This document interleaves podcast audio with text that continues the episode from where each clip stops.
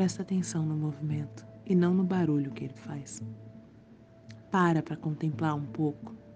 Só para. Não precisa esperar ouvir algo. Não precisa antecipar os acontecimentos. Só deixa fluir. Vai acontecer. O movimento vai se realizar. Você ouvindo ou não, vendo ou não. Você vai simplesmente sentir.